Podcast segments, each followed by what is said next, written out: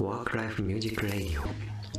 どうも皆様おはようございますオイルスポットの松です魚です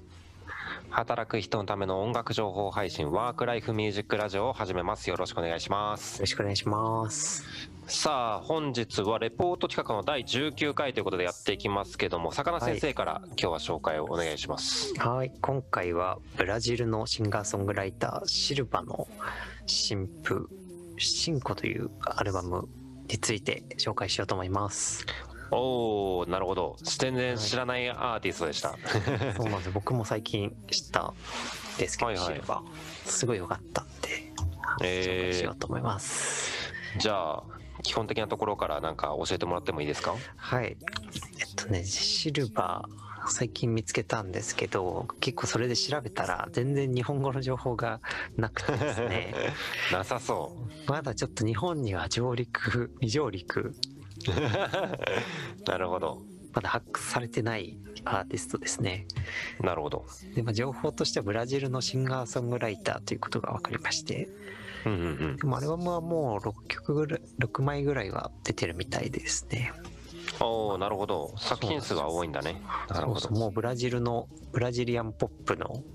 シンガーソングライターとしてはもう結構実力派の人みたいなるほどじゃあその地域では結構人気なのかなうんうんそうなんですよそれがねついに世界にも広がってきてるって感じですかねなるほどなるほど確かに聞いたけど全く言語は分かんないんですけどこう陽気な感じでいい感じだなと思いましたけそどうそうそうなんすこれジャンルで言うとうんジャンルで言うとボサノバがボサノバかはメいイはンいになるかなって感じですねなるほどブラジルといえばまあボサノバみたいな感じもありますけどうんうんうんラテンのリズムとかはいはいサンバジャズの影響を受けてるのがまあボサノバうーん曲のルーツというかはいはいはい感じなんですけどそうなんだボサノバっていうとこうなんかカフェで流れてるゆったりした曲だろうぐらいしかあー知そうらなかったけどまあイメージは多分そういう感じってことですよねそうなんですよ日本だとねあんまり流行ってないんですよねボサノバってうんうんなんかカフェで流れてるイメージ、まあ、ちょっとおしゃれなイメージはありますよね洗練されてるというかうんそんな感じしますねボサノバ聴いてるって言ったらなんかおしゃれな人みたい なイメージしますもんねそうなんですよなるでほもどサノバの、まあ、ちょっと歴史的なところはちょっとちらっと話すとおーまだ結構そんなにできてから時間は経ってないジャンルではいはい1950年代後半ぐらいにうんうんリオデジャネイロの海岸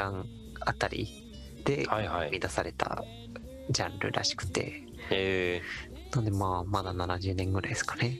ー、ジャズとかよりは新しくジヒャズのップホップよりは古くぐらいの感じそかんな間ぐらいだねはいはいでまあそのなんか海のあったかいところでできてる音楽って感じがして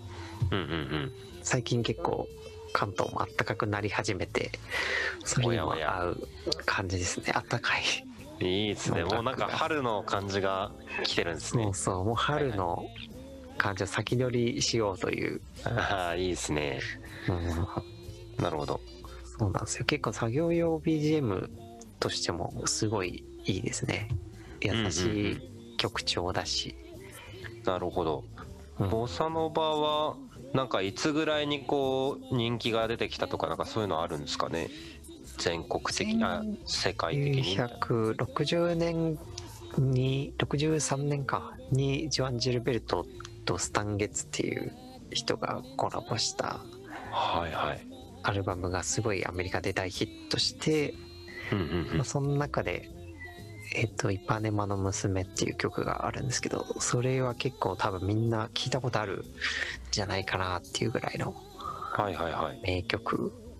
ですね。なるほど。それがこうアメリカの全体大衆にしボサノバっていうものを浸透させたとなるほどい。う感じで、まあ、そこから日本に伝わってきてるのかなその後にアメリカでこうヒットしたっていうのが、こう、世界にドカンと広まったきっかけになったのかもしれないってことですね。そうなんですよなるほど。僕は聞いた印象は、まあ、言語はさっぱりわかんないんですけど、なんか逆に全くわかんないからこそその意味じゃなくてその人の声とか音に集中してき聞ける感じがするんでうん本当にまさに作業用 BGM としては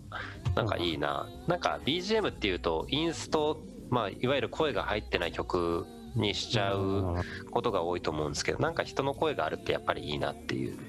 そうだね、まあうん日本語だとちょっとやっぱ集中力切れちゃうけどはい、 ポルトガル語とかはもう何言ってるか全然わかんないからそうですねまあでも落ち着く声ですごいいいですよねうんなんか明らかに優しい人だなっていう感 じのいい声でした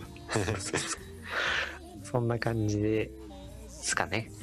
なるほどじゃあみんなの作業用 BGM 春を迎えるにあたっての BGM としていいんじゃないかということで、おすすめですはいありがとうございますというわけで本日のワークライフミュージックはシルバーの「シンコ」というアルバムですねはいでした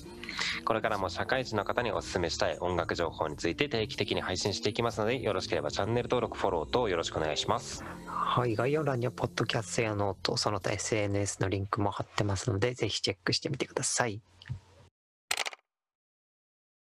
というわけで本日はブラジルのシンガーソングライターのシルバさんの「シンコ」というアルバムについて話しましたけど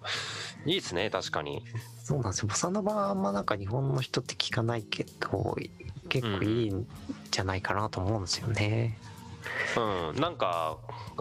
自然と心が明るくなる感じでうんなんかあんまり気にしてないだけで実はこれボサノバみたいな なんか耳してかにねにしてるかもしれないですけどカフねェとかはやっぱ多いもんねきっとうんなんかやっぱ地域性って出るなとか思いましたね音楽聴いて、なんかまあブラジルのシンガーソングライターの方だったと思うんですけどそういうなんだろうな例えばなんかヨーロッパとかでもこう地中海沿いのとかなんかちょっとあったかい陽気な感じのイメージの国とかの曲って結構情熱的だったりうんしたりするんでなんかそういう曲ってなんかシンプルに元気出るなっていうような印地象あり域ます。性は結構あるよねうん、やっぱ北欧の音楽とかちょっと寒いところの音楽って緊張感が結構あったりはいはいすはい、はるいし、うんうん、やっぱりなんかちなみに日本の中でもうんこう東京はこう文化がすごい入り混じってるからうんすごい流れが早いしいろんな特性のやつが出てくると思うんですけど例えば北海道は冬家から出れないとかまあそういう物理的なところもあったりとかするからうんなんかこうこもって音楽を作るっていうような人が多くてだからすごい、はいなんだろうなこうみんなが乗れるようなアンセムを作るというよりは結構エレクトロニカとかそういうあー細かい確かにね作業を必要とするような曲の方が人気というかそういうアーティストがこう寒い地域が多いとかななんかそういう傾向はあるみたいですよ。やっ確ぱかにやっぱ内省的になりがちというかうんうんパーティーソングにはならない感じなのかね書いてうもん、なんか北海道のあので知り合ったアーティストの方とかに聞いたらそういう感じでしたね。ね生活の延長にやっぱ音楽ってあるもんな、うん、そうですね。うんうんうん、そうなんですよあとボサノバって結構なんかボサノバ風の音楽って結構日本にはいっぱいあるなと思うんですけどはいはいはい。なんだろうディズニーボサノバ風みたいななんかあカフェあアレンはジアルバムみたいないはいはそうい。いうのは結構見かけるなって思うんですけどうんうん。なんかね本物のその場があんまりそういうのの影に隠れちゃってんのかなっていうのは確かに思うかなって感じですかね。うーん、なるほどなるほど。なんか確かに BGM っていうかボサノバ風はわかるけど、じあゃあボサノバ好きならアーティスト誰が好きなのって言ったらうんわかんないみたい な。そうそう結構大枠で捉えてる感じあそりうまそすうなんね。か大枠として消費されちゃってる感じはあるよね。ああ、そしたら今回のシルバさんを突破口にしてボサノバの世界を掘ってみるっていうのも楽しいかもしれないですねち。ょっとパイオニアであるねそのさっき言ったようなジョアン・ジルベルトとかはいはいはい。あとなんだろうカルロス・ジョビンアントニオ・カルロス・ジョビンって人も結構パイオニア的な人で、へまあ、なんかあんま歴史が長くないから掘えり,、うんうん掘りやすいジャンルかなとは思いますけどね。ああなるほどね。うんなんかちょっと興味出てきたなうん、ちょっと 北海道でも聞いてみてくださ いよ。ちょっと北海道はあと1ヶ月 後ぐらいまだ寒いか。ちょっとまだ大雪降ってますんで東京の人はぜひもうこれから聞いてみてくださいっていう感こじれですかかねら花粉も飛び始めたということで。はいああ早いですねねえもう確かにちょっと感じたんだよな。なるほど、うんそんな時期ですかじゃあボサノバでも聞いて温かい気持ちでいかが今で年しょうか。度を終えて来年度を迎えるということですね、うんそんな感じで。はいじゃあぜひ聞いてみてくださいということではい、ありがとうご最ざい後まま。ですご清聴ありがとうございました今日も一日頑張りましょう